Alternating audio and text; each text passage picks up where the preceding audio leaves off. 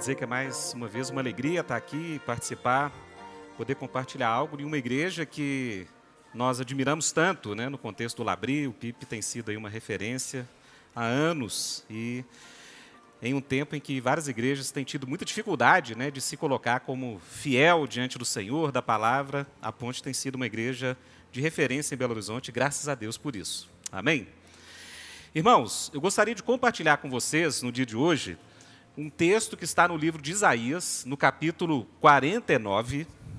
Isaías 49, nós vamos ler do versículo 1 ao 7. Isaías 49, versículos 1 a 7. Já estão projetados aí, né? Vão ser projetados à medida que a gente lê. Irmãos, eu vou ler aqui na Revista Atualizada, Almeida Revista Atualizada. Os irmãos acompanhem para a gente refletir sobre esse texto que fala sobre o servo do Senhor e como a imagem do servo do Senhor deve ser uma referência para as nossas vidas e um modelo para a vida de uma igreja que se pretende ser fiel a Deus. Isaías 49, versículo 1. Diz assim a palavra: Ouvi-me, terras do mar, e vós, povos de longe, escutai o Senhor me chamou desde o meu nascimento. Desde o ventre de minha mãe, fez menção do meu nome. Fez a minha boca como uma espada aguda, na sombra da sua mão me escondeu. Fez-me como uma flecha polida e me guardou na sua aljava. E me disse: Tu és o meu servo, és Israel, por quem hei de ser glorificado. Versículo 4. Eu mesmo disse: debalde tenho trabalhado, inútil e vãmente gastei as minhas forças. Todavia, o meu direito está perante o Senhor, a minha recompensa perante o meu Deus. Mas agora diz o Senhor que me formou desde o ventre para ser seu servo, para que me torne a trazer a Jacó e para reunir Israel a ele, porque eu sou glorificado perante o Senhor e o meu Deus é a minha força. Versículo 6: Sim, diz ele, pouco é o seres meu servo, para restaurares as tribos de Jacó e tornares a trazer os remanescentes de Israel, também te dei como luz para os gentios, para seres a minha salvação até a extremidade da terra. Assim diz o Senhor, o Redentor e o Santo de Israel, ao que é desprezado, ao aborrecido das nações, ao servo dos tiranos: os reis o verão e os príncipes se levantarão, e eles te adorarão por amor do Senhor, que é fiel, e do Santo de Israel, que te escolheu. Vamos orar mais uma vez, irmãos, para que Deus fale conosco por meio da Sua palavra, que Ele possa nos ensinar por meio da verdade. Senhor Deus, mais uma vez nós nos colocamos diante do Senhor e clamamos para que, pelo Teu Espírito Santo, o Senhor venha nos ensinar sobre a pessoa do teu filho, do teu servo, do Messias, que é o aguardado das nações e que nós temos alegria, Deus, de compreender por meio da tua revelação. Pai querido, fala conosco esta noite, Deus, por meio da tua palavra, por meio do teu espírito em nossos corações. Em nome de Jesus nós pedimos e nós te agradecemos. Amém. Amém. Irmãos, Cristo Jesus, ele faz afirmações muito fortes sobre a sua igreja. Jesus Cristo, quando no Sermão do Monte, que para muitos é a constituição básica do reino de Deus, ele chama a si os seus discípulos, irmãos. Ele dispensa a multidão e ele chama a si os seus discípulos para um tipo de ensinamento que definirá a identidade de sua igreja. Ora, em Mateus capítulo 5, 14, Jesus diz duas coisas sobre a sua igreja que são muito importantes de nós sabermos que nós estamos envolvidos nesse desafio, nesse convite de Jesus. Em Mateus 5,14 diz Jesus Cristo: Vós sois a luz do mundo. Irmãos, Jesus utiliza um artigo definido acerca da igreja. Essa afirmação de Cristo acerca da igreja, ela traz duas verdades simultâneas. Uma primeira verdade é que o mundo anda em trevas. Se a igreja é a luz do mundo, Jesus está também supondo, ao falar isso para os seus discípulos, para cada um de nós, que o mundo caminha em trevas. e que a igreja é o referencial último que esse mundo tem da verdade, daquilo que Cristo tem. E no mesmo versículo, na parte B, Jesus diz: Não se pode esconder uma cidade edificada sobre um monte. Irmãos, essa metáfora de Cristo é muito rica. Antigamente, as cidades, via de regra, eram construídas em cima de montanhas com muralhas ao seu redor, porque se tornava um lugar mais fácil para a proteção. Jerusalém é uma cidade edificada sobre o monte. E o que Jesus está dizendo basicamente é: olha, a posição que eu quero que a igreja se coloque no mundo é como uma cidade edificada sobre o monte as pessoas vão tê-la como uma referência geográfica. As pessoas que moram a 10, 30, 50 quilômetros daquela grande cidade sobre o monte, quando elas quiserem saber onde é o norte, onde é o sul, leste, oeste, eles olham para aquela cidade e eles têm uma direção nas suas vidas, em termos geográficos.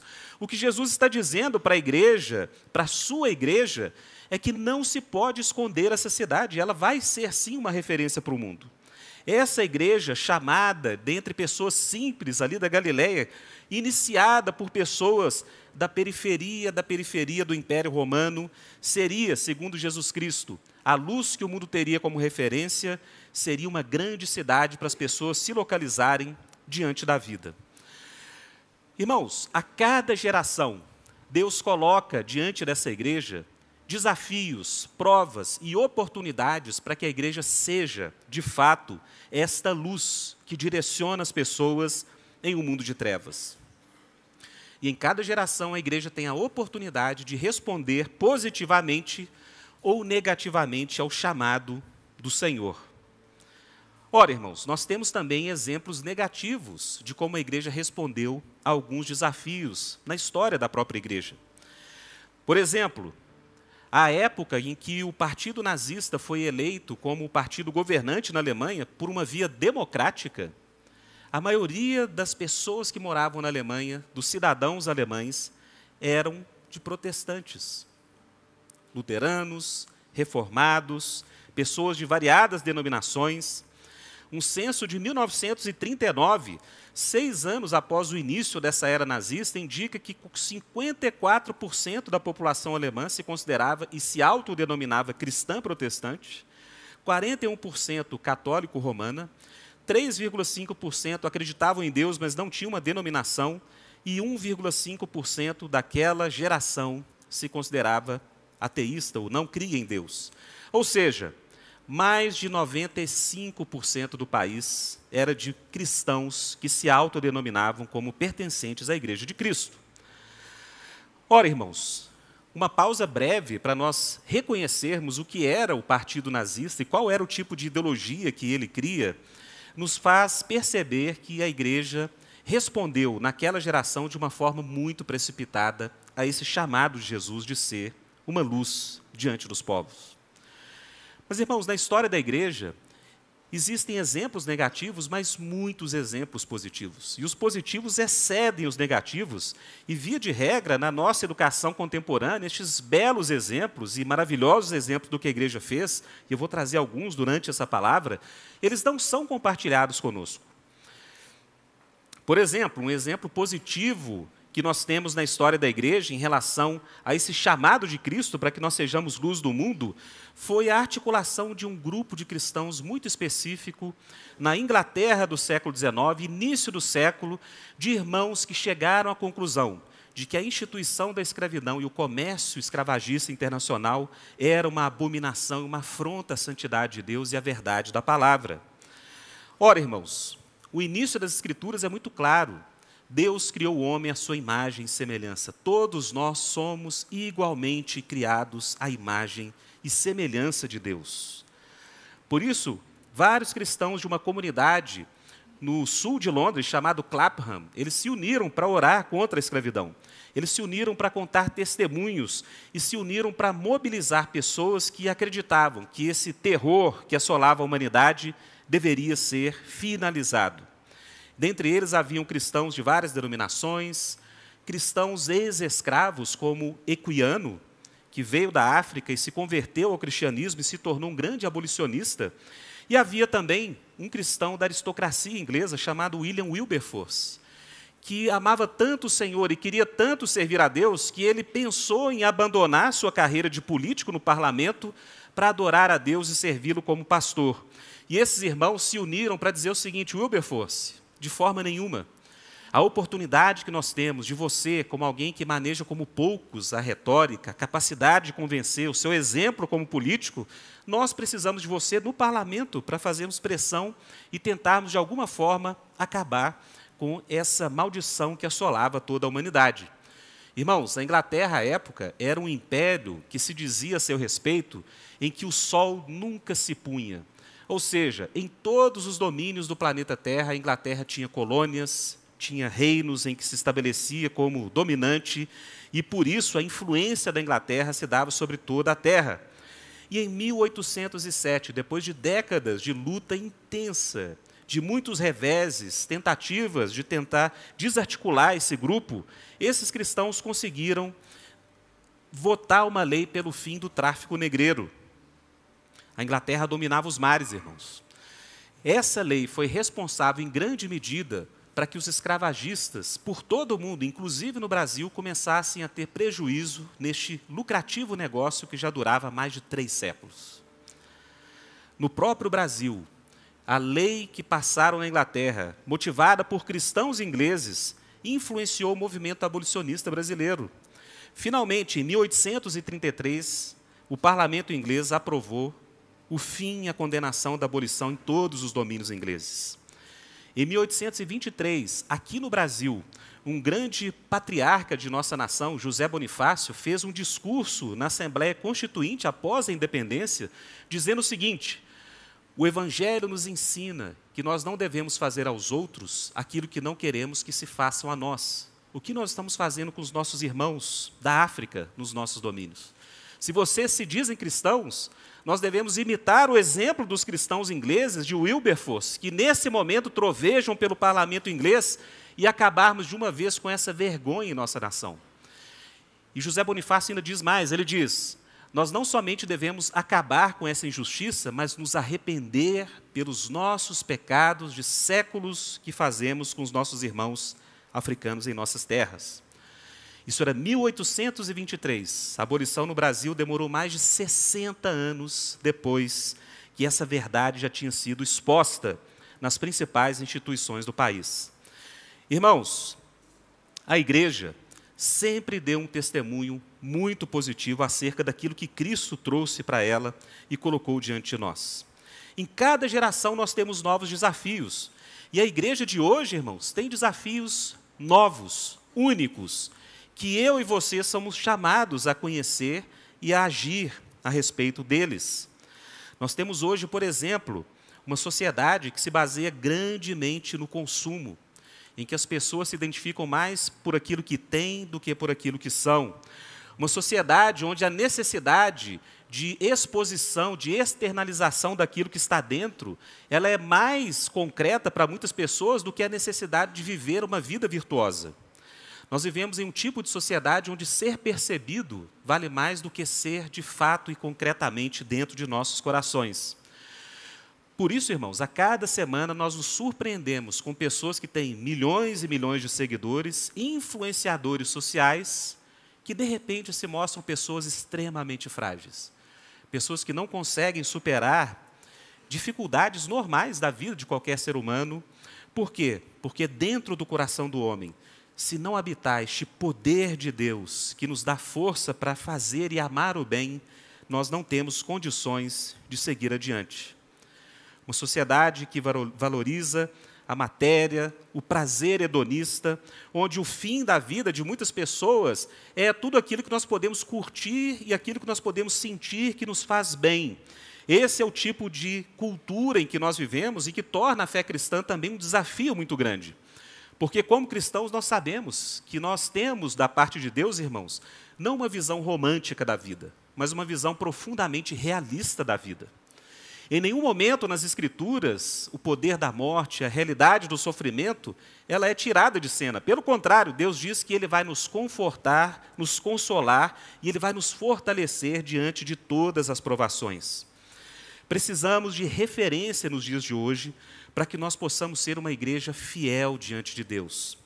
Irmãos, por mais que os desafios se modifiquem a cada geração, o que nós temos da parte de Deus é um modelo e um parâmetro e um referencial para que nós sigamos nosso caminho como igreja de Cristo. E é isso que esse trecho de Isaías, em larga medida, nos revela sobre o servo do Senhor. Israel e Judá também tinham uma aliança com o Senhor. E eles também foram chamados para testemunhar dessa aliança com Deus diante das nações. Mas o que nós temos na história de Israel e Judá é de que a incapacidade daquele povo de permanecer fiel a Deus conduziu-os finalmente àquele temido exílio da terra dada pelo próprio Deus. Israel, a nação que após dividida se tornou Israel no norte e Judá no sul, Israel foi levado pelo Império Assírio. Israel perdeu tanto a sua identidade que na época do Novo Testamento eles eram conhecidos como os samaritanos, mas eles eram parte das doze tribos de Israel com essa cisão da nação após o governo de Roboão, filho de Salomão, e Israel então se tornou Israel do norte e Judá no sul, nós tivemos o exílio em 722 do norte pela Síria, e em 598, por causa dos insistentes pecados do povo que foi chamado por Deus para viver pela fé, nós tivemos finalmente o exílio de Judá, o exílio babilônico. Em 2 Samuel 17, 7 a 23, Deus traz um resumo daquilo que é a história de Israel após a chegada da monarquia. Irmãos, quando Deus inclui o seu povo na terra prometida, ele faz um tipo de aliança com o povo que necessitava muita confiança e fé por parte do povo de Israel. Se nós lemos o livro de Juízes, a gente vai perceber que Israel não tinha rei, Israel não tinha um exército, não tinha estruturas estatais que protegiam a nação. Israel era uma nação basicamente de sacerdotes, de levitas. E qual era a promessa de Deus? Que se o povo obedecesse ao Senhor e confiasse em Deus, Deus manteria distante da nação as pragas, as guerras, os inimigos, e o povo viveria em paz e comeria do melhor daquela terra. Mas o que nós vemos a partir do livro de Juízes é um tipo de padrão que se repete e se repete e se repete. O povo não confia em Deus, o povo faz aliança com as nações que habitavam na terra e com seus deuses e os seus ídolos. Deus, então, permite que pragas, que invasões e que os inimigos tomem a terra. O povo, então, depois de muito sofrimento, se arrepende do que fez e Deus levanta juízes e restaura a paz em Israel até que o próximo ciclo de pecado se repita.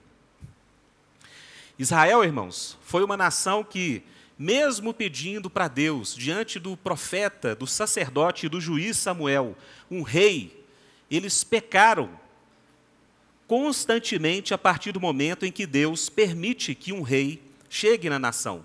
1 Samuel capítulo 8, Deus fala claramente: Samuel, fale para o povo o que o rei vai fazer com eles. Ele vai tomar dos seus melhores filhos, suas melhores plantações, vai tomar dos seus recursos e vai também oprimir a terra.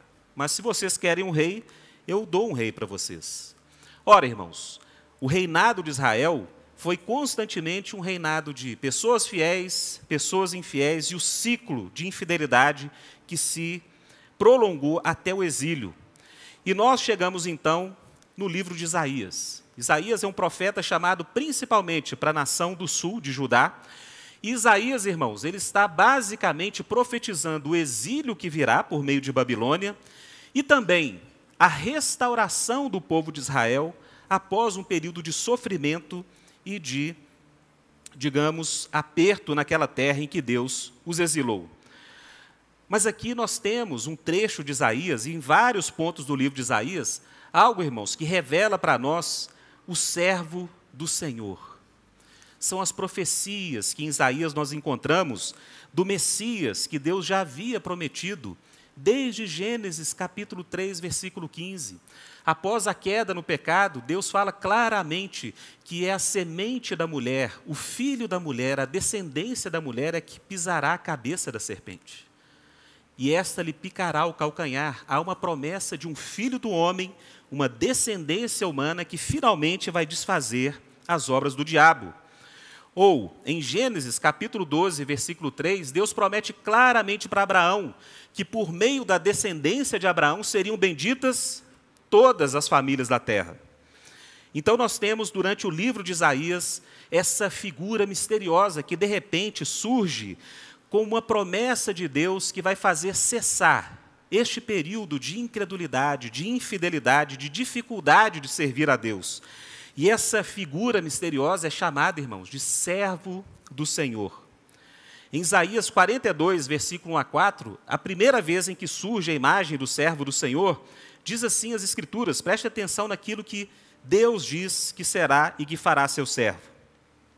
A palavra diz: Eis o meu servo a quem sustento, o meu escolhido em quem tenho prazer. Porém nele o meu espírito, e ele trará justiça às nações.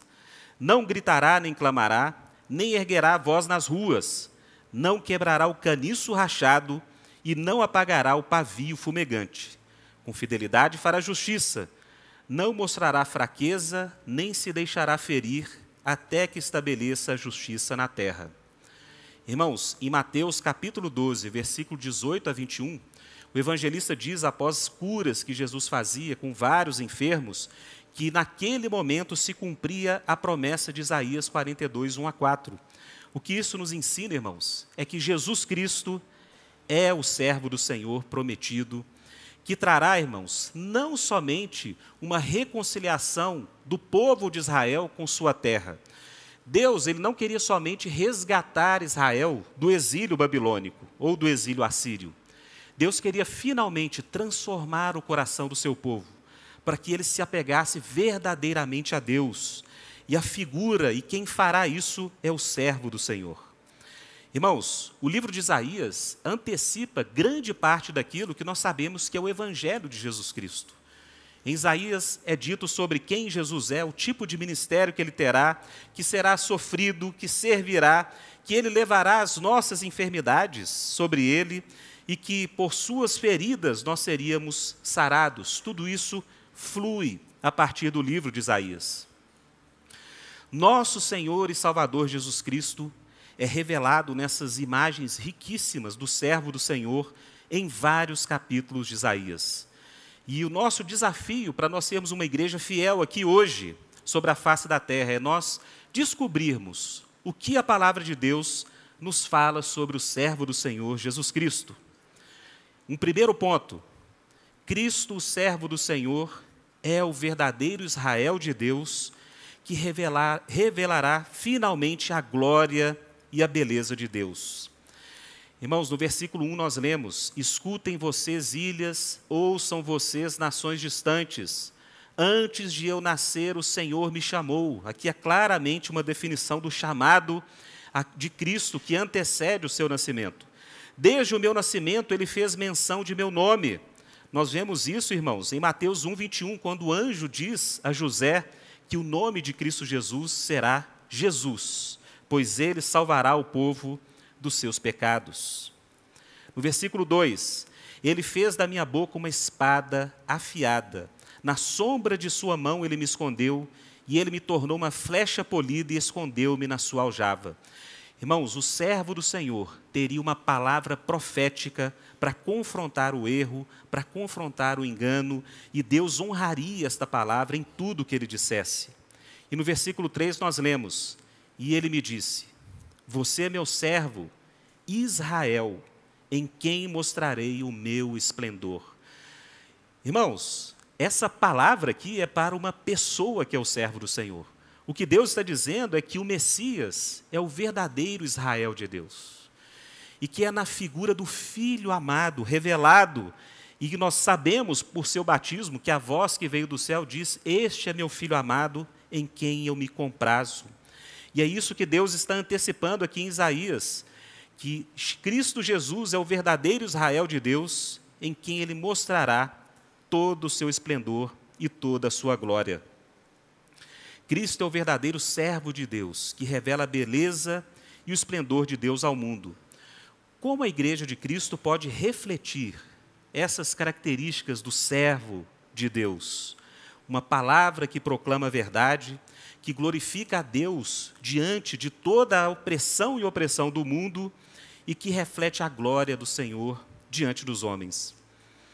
Irmãos, a igreja já manifestou essa glória de muitas formas e nós somos chamados a fazer isso hoje.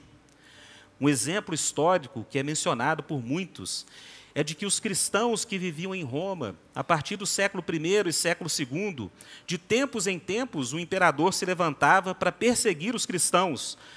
E havia um tipo de édito real no Império Romano que dizia que a figura do imperador deveria ser adorada como o próprio Deus. Isso servia para você ter coesão no Império Romano. Irmãos, pela primeira vez, diante do poderoso Império Romano, os cristãos passaram a ser perseguidos por um princípio muito simples, que era o seguinte: os cristãos não eram perseguidos porque eles adoravam a Jesus. Ora, havia muitas religiões no Império Romano. Pessoas adoravam vários tipos de divindades. Você tinha na cidade de Roma um panteão em que a sua crença e a sua divindade poderiam ser colocadas ali ao lado de outras divindades. Então, irmãos, os cristãos glorificavam a Deus e eram proféticos diante de Deus não porque eles adoravam a Jesus, porque eles poderiam adorar a Jesus e adorar o imperador. Eles seriam respeitados e protegidos se eles fizessem isso. Os cristãos eram perseguidos porque eles só adoravam a Jesus Cristo.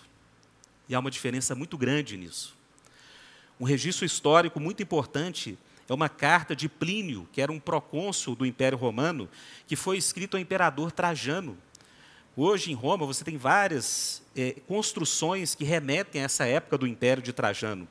E Plínio fala algo muito interessante para Trajano. Ele diz o seguinte: Trajano, eu descobri uma forma de nós encontrarmos esses cristãos que têm preocupado muitos no Império. A forma é a seguinte: você toma essa pessoa e você o obriga a acender o um incenso e a derramar vinho em libação à imagem do imperador. Se uma pessoa adorar o imperador, não se preocupe com ela, ela não é um cristão. Mas se essa pessoa se negar a se prostrar diante da imagem do imperador, a esse e a essa pessoa nós devemos tomar muito cuidado, porque eles são de fato aqueles que adoram Jesus Cristo. Irmãos, o servo do Senhor foi fiel até a morte.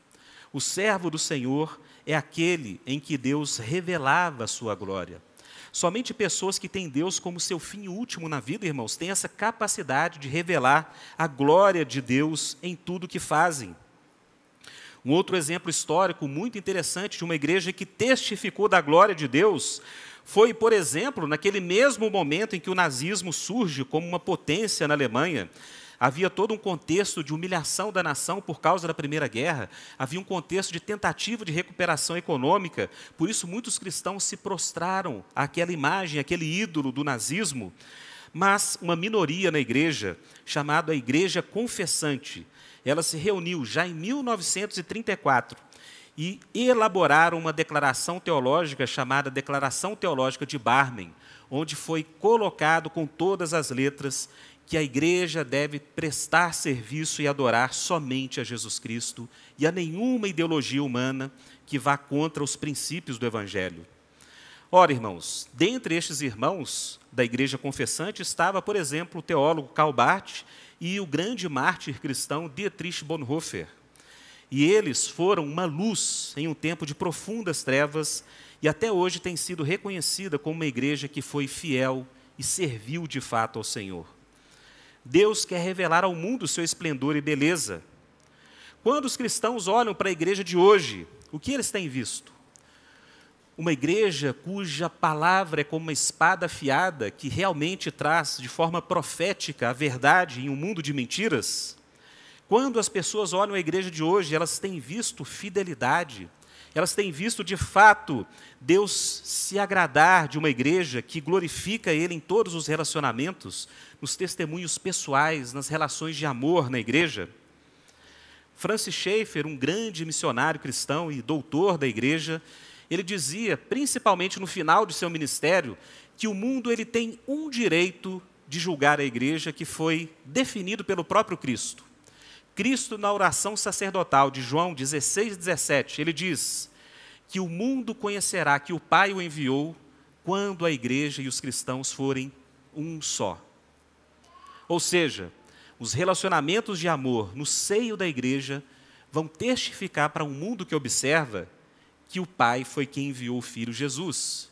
E Jesus diz que o mundo tem o direito de olhar para a igreja e reconhecer se eles são ou não são um em Cristo Jesus. O servo do Senhor é aquele que Deus levanta para trazer de novo o povo à sua presença. Em Isaías 49, versículo 4 e 5, nós vemos que Cristo, servo do Senhor, ele confia em Deus mesmo em momentos de suposto desamparo. Versículo 4 diz, profeticamente, sobre o próprio Cristo, nas várias adversidades do seu ministério: Mas eu disse, tenho me afadigado sem qualquer propósito, tenho gasto minha força em vão e para nada. Contudo, o que me é devido está na mão do Senhor, e a minha recompensa está com o meu Deus. Irmãos, Cristo Jesus, em seu ministério, como filho do homem, ele tinha várias expectativas e, em vários momentos, Cristo revelou algum tipo de frustração, algum tipo de desânimo, algum tipo de desamparo. Por exemplo, quando ele se dirige a Jerusalém, em Lucas capítulo 13, versículo 34, Jesus lamenta sobre a cidade de Jerusalém porque a cidade não recebeu o seu ministério. E ele diz: Jerusalém, Jerusalém, que matas os profetas e apedrejas os que te foram enviados. Quantas vezes eu quis reunir os teus filhos como a galinha reúne os seus pintinhos debaixo das suas asas, mas vós não o aceitastes. Em Mateus 27, 46, na cruz do Calvário, uma frase talvez das mais conhecidas de Cristo, e perto da hora nona, hora nona exclamou Jesus em alta voz, dizendo: Eli, Eli, lema sabachthani, isto é, Deus meu, Deus meu, por que me desamparastes? Uma das características que a Bíblia revela em Isaías acerca do servo do Senhor é que, mesmo questionando o trabalho que havia sido feito e frustrado com o contexto do seu ministério, a Bíblia diz claramente: contudo, o servo do Senhor diz: O que me é devido está na mão do Senhor, e a minha recompensa está com o meu Deus. Irmãos, talvez a maior tentação da igreja, por todas as eras, é quando a igreja deixa de confiar que Deus lhe dará a devida recompensa pela fidelidade no serviço a Deus. Quantas vezes a igreja se associa aos poderes deste mundo, faz alianças, como o próprio Israel fazia com as nações inimigas, achando que Deus não tinha o poder de fazer e cumprir suas promessas. Quantas vezes a igreja, irmãos, na ansiedade de querer que Deus faça algo miraculoso, a igreja se apressa e acaba assumindo alguma forma de idolatria, como o próprio povo diante do monte em que Moisés foi receber os mandamentos, se apressou e eles fizeram ali a imagem de um bezerro de ouro, porque achavam que Moisés havia desaparecido. A Bíblia diz, irmãos, uma coisa muito simples para cada um de nós. O que Deus é quer de nós é fidelidade a Ele. A recompensa, o sucesso do nosso ministério, o sucesso daquilo que nós fazemos na nossa vida no dia a dia, irmãos, isso deve estar nas mãos de Deus. Deus é aquele que exalta, Deus é aquele que honra. Em Filipenses capítulo 2, versículo 8 a 11, diz algo sobre o ministério de Cristo que é a chave para nós compreendermos a relação do servo de Deus com seu Senhor, como diz Isaías. Porque a Bíblia diz que Cristo, antes de ser exaltado, ele se esvaziou. Cristo seguiu o caminho do esvaziamento, do serviço, para que finalmente Deus o exaltasse sobremaneira. Filipenses 2, 8 a 11 diz o seguinte: Achado na forma de homem, humilhou-se a si mesmo, sendo obediente até a morte e morte de cruz. E aqui, irmãos, a virada é justamente a exaltação que Deus deu ao seu filho, pelo que também Deus o exaltou sobremaneira e lhe deu o nome que está acima de todo nome, para que ao nome de Jesus se dobre todo o joelho nos céus, na terra, debaixo da terra, e toda língua confesse que Jesus Cristo é o Senhor, para a glória de Deus Pai. Versículo 5 de Isaías diz claramente: Agora o Senhor diz: aquele que me formou no ventre para ser o seu servo, para trazer de volta Jacó e reunir Israel a ele mesmo, pois sou honrado aos olhos do Senhor, e o meu Deus tem sido a minha força. Irmãos, o maior problema da humanidade com Deus, Israel é uma prova viva disso, é que o coração humano não quer se achegar a Deus. O coração humano prefere construir seus próprios caminhos. E por isso, Deus fez algo em Cristo Jesus que muda justamente essa situação dentro de nós. Como o pastor Pipe disse que várias vezes hoje ainda, nós temos a alegria e nós temos, irmãos, o direito de chamarmos Deus de nosso Pai, pelo que Cristo fez como servo do Senhor. A Bíblia diz que Jesus Cristo foi sacrificado antes da fundação do mundo. A vinda do Filho de Deus para nos fazer a chegar ao Pai é algo, irmãos, que já estava predeterminado desde todas as eras. É por isso que nós somos adotados na família de Deus por meio daquilo que Cristo fez de forma fiel por cada um de nós. Cristo nos chama seus irmãos e seus amigos. E em Gálatas, capítulo 6 e 7, Paulo diz com todas as letras que nossa liberdade em Cristo é nós podermos nos aproximar de Deus como filhos amados. E Paulo diz: Porque sois filhos, Deus enviou o Espírito de seu Filho para habitar em vossos corações. E esse Espírito clama: Abba, Pai. Portanto, não és mais escravo, mas filho. E sendo filho, és igualmente pleno herdeiro por decreto de Deus. Irmãos, é a obra do servo do Senhor, que confia em Deus, que não toma nas suas mãos o controle da história, mas lembra, irmãos, como nós devemos nos lembrar de que o nosso papel é permanecermos fiéis a Deus, que no momento certo Deus exaltará, honrará aqueles que se humilham debaixo das suas potentes mãos. A Igreja de Cristo também já testificou disso na história, é algo que a gente precisa recuperar para os nossos tempos um grande testemunho de suposto desamparo e da igreja glorificar a Deus e ser acolhida por Deus e isso gerar muito fruto, ocorreu no século 2 e 3 da história da igreja, no início da história da igreja. Em um livro chamado O Triunfo do Cristianismo, de um sociólogo norte-americano chamado Rodney Stark, ele tenta responder uma pergunta: por que a igreja cristã ela cresceu de forma tão intensa nos primeiros séculos de existência?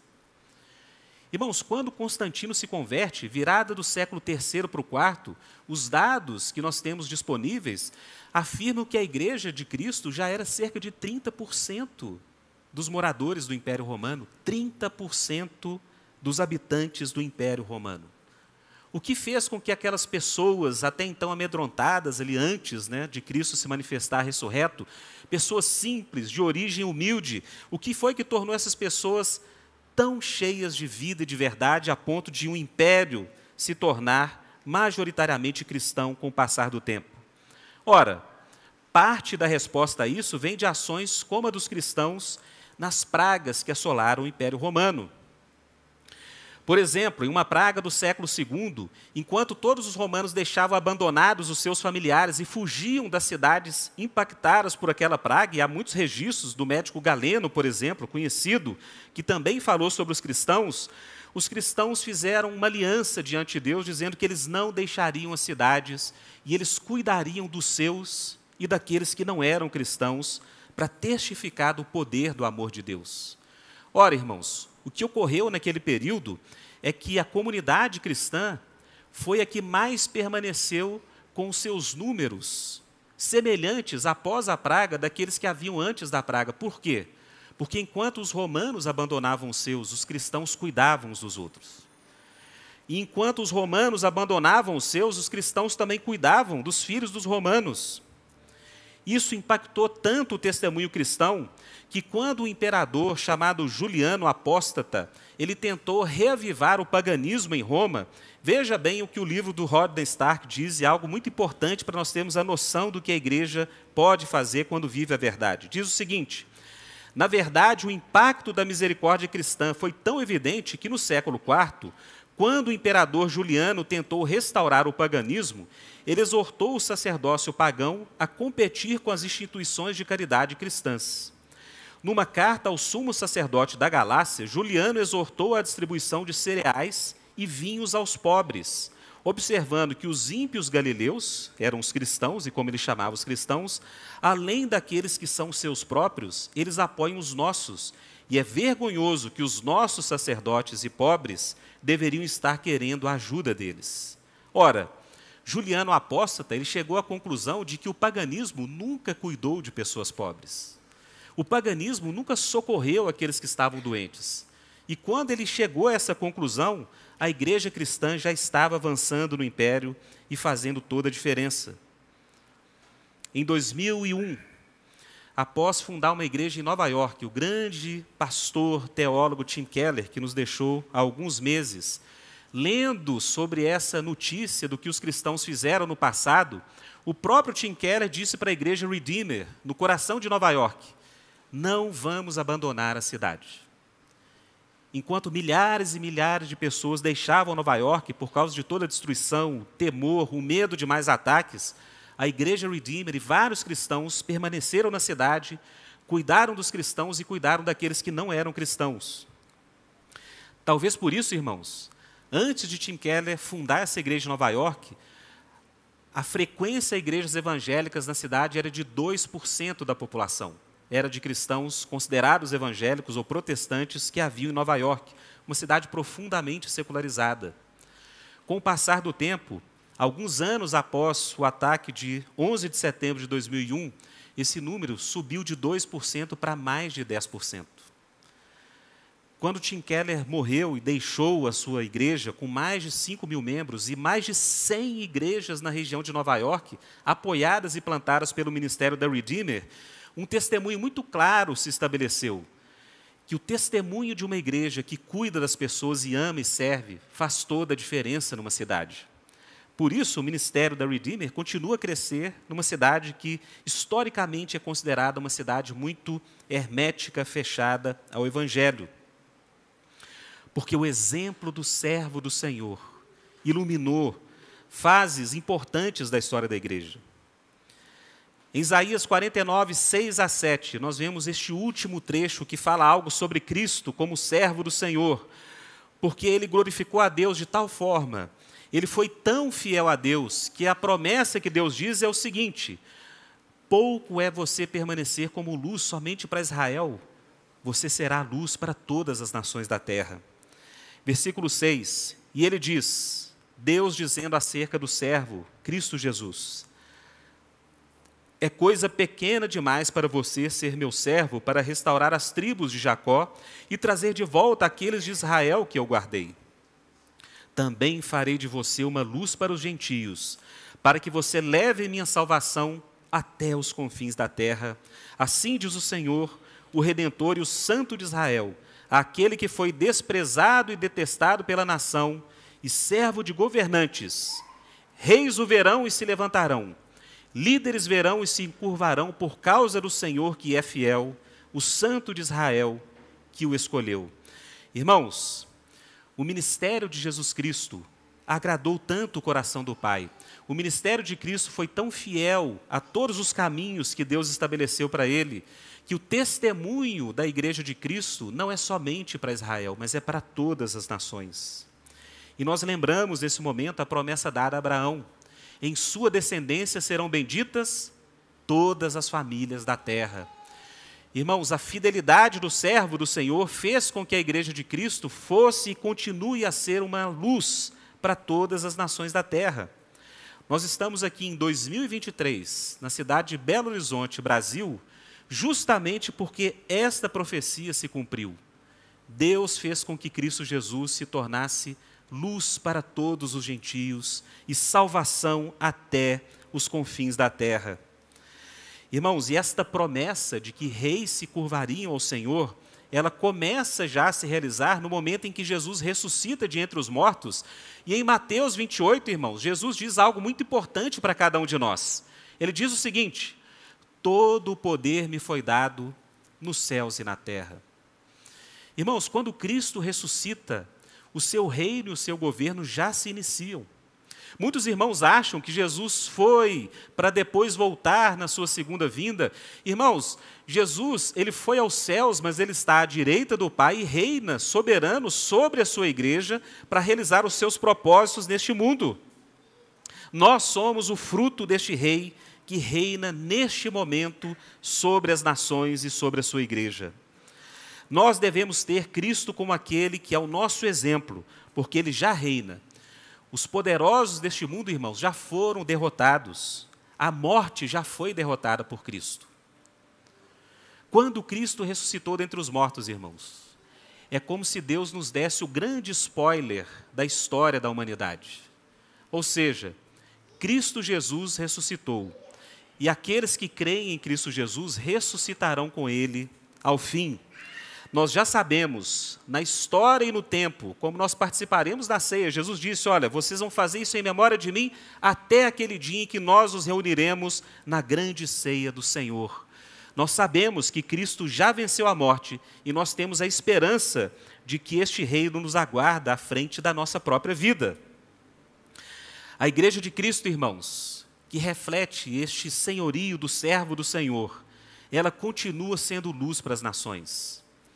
Algo que me incomoda e sempre me incomodou na academia, nas humanas, né, me fez até escrever este livro sobre a história do Brasil, é que grande parte daquilo que a igreja fez de luz, de serviço, de benefícios na história da humanidade, hoje simplesmente isso é ocultado de cada um de nós. Irmãos, cristãos estiveram por trás de avanços, como, por exemplo, o que eu disse, a dignidade do homem não havia claramente nos impérios romano, persa, grego, todas as grandes civilizações da antiguidade não tinham uma ideia de que o ser humano é criado à imagem e semelhança de Deus. Foi a igreja que implantou esses princípios na história. Irmãos, a própria ideia de liberdade de consciência, de que existe algo na nossa consciência que é sagrado e que ninguém pode interferir sobre isso, algo que todas as constituições, ou grande parte das constituições do, do Ocidente, elas defendem e elas estabelecem como direito. Isso foi um princípio defendido originalmente pela Igreja. Foram os cristãos que não se curvaram ao autoritarismo do Império Romano que serviram de exemplo para as democracias modernas constitucionais. O próprio princípio de liberdade de imprensa quem originou esse princípio, irmãos? Pesquisem. Um cristão puritano chamado John Milton. Ele foi o primeiro que defendeu no contexto da Inglaterra, diante do parlamento, que você tinha que ter liberdade de pessoas defenderem pontos de vista distintos, porque essa é a liberdade que Deus nos dá e isso reflete os valores cristãos. A primeira associação científica moderna que gerou por exemplo, irmãos, antibióticos, inoculantes, a própria discernimento da lei da gravidade, a engenharia, foram cristãos que fundaram essas instituições. Robert Boyle, Isaac Newton, todos eles tinham um princípio muito claro de operação. Se Deus criou todas as coisas, nós temos que conhecer a sabedoria de Deus por meio desses experimentos naturais. E isso gerou um avanço para a humanidade que cada um de nós se beneficia. Como eu disse, o fim da escravidão, cristãos estiveram por trás. Direitos humanos, Bartolomeu de las Casas foi o primeiro que defendeu que as comunidades da terra têm direitos inalienáveis. E ele é considerado o pai do direito internacional e dos direitos humanos, era um monge cristão.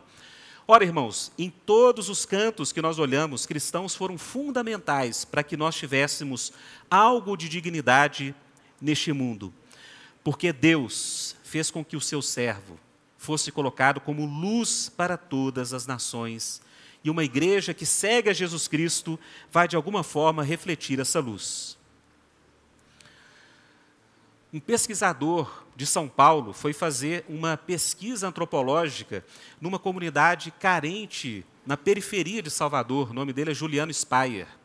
Ele queria analisar, irmãos, os acessos das pessoas pobres à tecnologia digital, como que isso ocorria nas comunidades. O que aconteceu na prática? Ele começou a ser perseguido pelo tráfico de drogas, pessoas começaram a desconfiar que ele era um policial, e o único contexto, irmãos, ele, um ateu, muito secularizado, o único contexto que ele viu que havia segurança, que havia paz, dignidade no contexto de Camaçari, Grande Salvador, eram as igrejas evangélicas. E ele foi tão amado, tão acolhido pelos irmãos dessas igrejas, ele viu tanto a transformação dessas pessoas que ele mudou a tese de doutorado dele de pesquisar acesso a tecnologias digitais e de informação para pesquisar como os evangélicos são e continuam sendo um grande poder de transformação das pessoas carentes do Brasil. E ele, com isso, escreveu um livro chamado Povo de Deus: Quem são os evangélicos e por que eles importam? Que tem sido aí um tipo de é, tormento para muitos secularistas, porque ele, como um ateu secularista, diz o seguinte: olha, nós não sabemos o que os evangélicos fazem pelo Brasil. É muito mais do que as elites seculares dizem a respeito deles. Ora, irmãos, a Igreja de Cristo ainda continua sendo a luz do mundo baseado no testemunho do Senhor, o servo do Senhor, quando a igreja incorpora o modelo de Jesus nas suas ações, nós temos frutos que permanecem para sempre. Nós devemos, irmãos, em cada geração, responder aos desafios que estão diante de nós. Nós vimos esses dias pessoas, irmãos, celebradas como pessoas de sucesso, pessoas que venceram nessa vida que valoriza as posses, que valoriza a influência, e de repente essas pessoas se revelam completamente frágeis, completamente incapazes de lidar com frustrações e sofrimentos da vida. Ora, irmãos, porque sem a luz de Cristo no coração, é impossível continuar vivendo e tendo esperança neste mundo. Por isso, Cristo venceu a morte e nós temos esperança. Porque Cristo foi o servo do Senhor fiel até a morte, e por isso Deus o exaltou sobremaneira, o ressuscitando dentre os mortos e dando a ele um nome que está acima de todo o nome. Uma igreja que quer ser céu nas ruas tem que modelar, ser imitadora do exemplo de Cristo Jesus. Em Isaías 49, nós temos elementos fundantes daquilo que é a obra de Cristo Jesus. No poder da sua palavra profética, que é honrada por Deus, no fato de confiar em Deus, mesmo quando o desamparo está diante de si, ou seja, Cristo continua crendo que é Deus quem recompensará a fidelidade. E também é aquele que reconcilia as pessoas com o Pai, ao ponto de Deus o colocar como luz para as nações. Vamos colocar de pé, irmãos? Que o exemplo de Isaías 49, do servo do Senhor, seja uma luz para a igreja Ponte BH, seja uma luz para cada um de nós, para que nós possamos servir o Senhor com todo o nosso coração em um mundo, irmãos, que caminha tateando em trevas. Amém? Coloque sua vida diante de Deus, vamos orar, pedir a Deus para que Ele faça isso ser uma verdade nas nossas próprias vidas. Senhor nosso Deus, Pai querido, nós queremos colocar nossas vidas diante do Senhor. Deus, nós vimos aqui esta noite como a tua palavra coloca o teu servo, Jesus Cristo, teu filho, como luz para as nações, como esperança para a humanidade, como aquele Deus que vai nos restaurar para uma comunhão verdadeira com o Senhor. Deus, nós te agradecemos pela Igreja Ponte Belo Horizonte, nós te agradecemos por este grupo de irmãos, Pai, que estão diante do Senhor para refletir diante de um mundo às cegas, um mundo às apalpadelas e em trevas, que o Senhor continua sendo a única luz para este mundo. Pai querido, que o teu Espírito venha fortalecer cada um que veio aqui essa noite e fazer com que esta verdade se torne realidade na vida de cada um e em nossos corações, em nome de Jesus. Amém. Amém. Irmãos, Deus abençoe, obrigado pela oportunidade. Espero que nós nos vejamos em breve, em nome de Jesus.